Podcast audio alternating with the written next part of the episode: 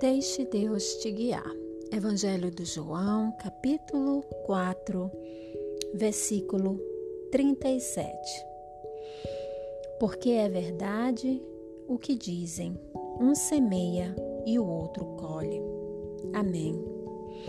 Nesse versículo, eu vejo que o Senhor ele pensou em cada detalhe, porque se a mesma pessoa que semeasse estivesse também colhendo, essa mesma pessoa ela poderia levar e querer a pensar e querer levar toda a glória para si e esquecer que só podemos semear né, aquilo que Deus nos deu e que sem Ele não tenho como semear e não tenho também como colher. Então eu acho essa, esse versículo o quanto mostra, sabe, que Deus ele pensou em cada detalhe da sua palavra, colocando um para semear e o outro para colher.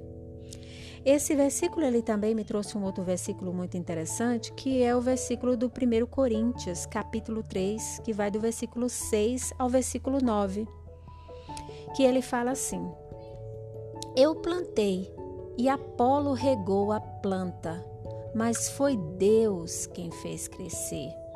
De modo que não importa nem o que a planta, o que planta, nem o que rega, mas sim Deus que dá o crescimento, pois não existe diferença entre a pessoa que planta e a pessoa que rega.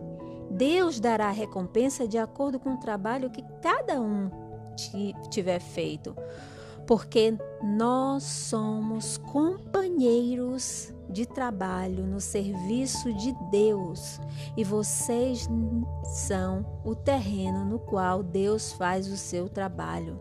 Vocês são também o edifício de Deus. Amém.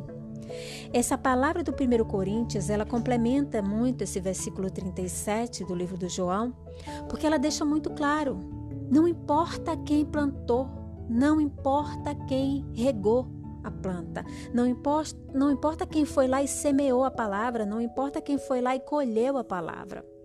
Porque no final das contas, o único que faz a planta crescer é Deus.